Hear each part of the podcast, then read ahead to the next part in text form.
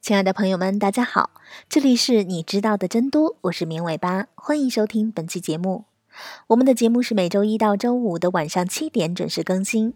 现在大家除了可以在各大音频平台收听节目之外，还可以在微信公众号里面直接收听哦。我们节目的背景音乐还有很多有意思的推送，也都在公众号里。欢迎大家来公众号跟明尾巴互动和交流。怎么加入我们呢？在微信里面搜索“绵尾巴”三个字的全拼就能找到了，等你来哦。我们在生活中经常会发现，人一旦焦虑起来，或者是某些特殊的阶段性压力增加的时候，会特别容易做坏事，比如说抽烟、过度饮食、自慰、沉溺于游戏、喝酒等等。因为社会文化、宣传和家庭背景等因素，我们会自动的把这些行为归为不良行为，对身心有害，所以需要用力的控制、管理自己，尽量远离这些不良行为。但是失控的时候难免出现，在这样的时候，又容易对自己产生自责、内疚、自我贬低，甚至羞耻感等不良情绪，这就是我们所说的次生危害。总结一下，就是当这样失控的情况出现的时候，会有两重危害。第一个危害是社会普遍认为的这些行为会对我们的健康带来的伤害。第二个危害是由于自控不能而对自己产生的负面评价和沮丧感、无力感。我们都是生活的斗士，不肯轻易放过自己。这样的情境下，后果往往是自己跟自己会打得很厉害。那么跟着就来了第三重的伤害，精力过度内耗、疲惫，反而没有办法集中注意力和能量去应对真正带来压力的工作和生活事件。要说如何改善焦虑状态下的自制力，大禹治水，堵不如疏。我们要先看看这种自制力失控的背后是什么。在远古时期，有这么一个原始洞穴人。每天他都很早就起来，背上长矛出去打猎，为了一天的吃食而忙活。这一天，他如常裹着毛皮，背着长矛翻过一座小山的时候，突然跳出了一只白额吊睛大虎。这个原始人的第一反应就是打，好大的一盘肉！他顿时觉得血涌上脑，恶从胆边生，挥舞着长矛，勇敢地迎上去。大虎啊呜一掌就把他的长矛打飞了。这时候，充血的冲动落下去，害怕的感觉涌上来。这个蛮勇的洞穴人觉得背后汗毛直竖，手脚都充满了力量。第二个念头跳出来，跑，不然就会变成盘中肉。他啪啪地拍着长满毛的大腿奔跑，企图躲开大虎。可是大虎奋力一跳，就把他扑倒在地。他不知道自己还可以怎么办。就算他知道他的手脚已经不听使唤。他瘫软在地，动弹不得，最终还是变成了大虎的美味午餐。这个故事告诉我们的是：焦虑产生、焦虑增加、焦虑过度的时候，我们的人的本能反应，简单说就是三个字：斗、跑、僵。这是人应对焦虑和恐惧的三个基本反应。有的人要打，有的人会躲，还有的人会丧失行动力。焦虑这件事情自古就有之。对于人的发展和生存来说，它有着不可或缺的积极意义。一个完全没有任何焦虑感的人，很难适应社会，很难发展成长，甚至难以生存。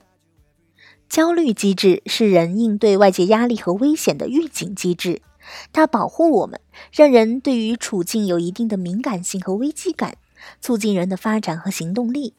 但同时，如果焦虑水平过高，它就会反过来阻碍我们的发展和行动力，让我们总是处在一种弥散性的紧张和担心之中，精疲力尽，让人瘫痪，让人执着不前。每一个人都是一个完美的小世界，我们自己会发展出应对各种心理压力的方法，帮助自己在心理和耐受上取得一定的平衡。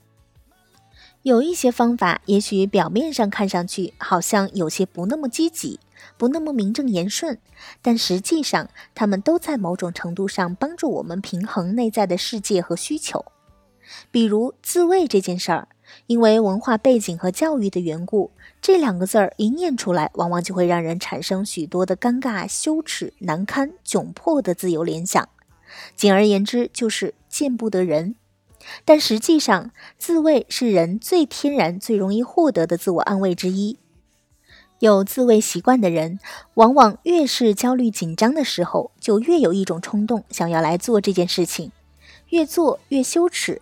越羞耻越紧张，就越想做，这简直就成了一个打不破的死循环。可是食色性也，吃饭、睡觉、做爱都是我们生存发展下去的必须，而这些应对焦虑的小动作，是我们保持平衡的心理状态的必须。那么，面对这种次生危害和打不破的循环，我们可以想办法帮忙自己做的有两件事：第一，就是坦然接受。接受这个方式就是你应对压力环境的方式。只要这件事儿不危害他人的利益，不伤害社会秩序，偶尔为之，让自己放松一下，有什么不可以的呢？自己何必为难自己？我们已经都是可以对自我行为负责的成年人，而不是小学生。如果你决定要选择这个方式来让自己在焦虑的环境中得到片刻的安静和放松，那就坦然的做，尽情的享受这一刻。第二，观察自己在行为同时产生的想法、自由联想和心情，找到对应的替代。有人曾经做过一个关于抽烟的作用的小调查，大家对于抽烟这件事儿还真是有五花八门的不同体验。有人说天冷的时候他就想抽烟，一抽就觉得暖和了；另一个人说抽烟对他来说就是一个句号，他喜欢做完一件事情的时候抽上一根，好像一个庄重的仪式。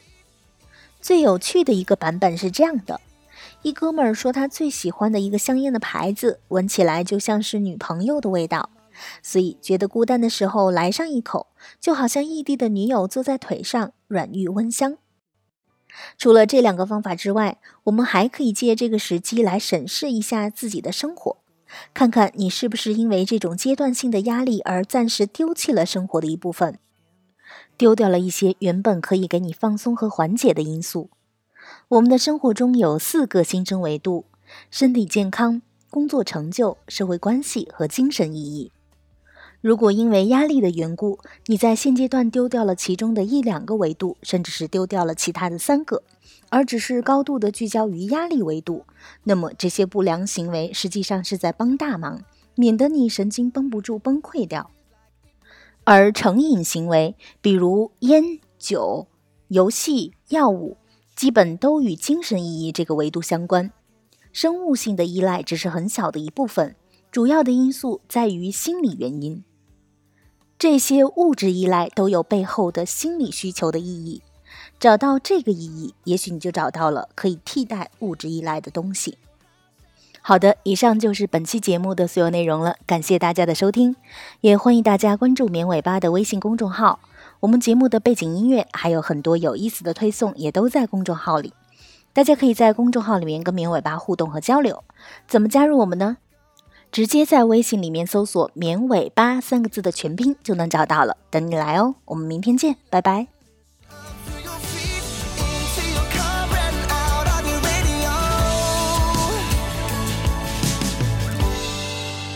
That's where my love goes.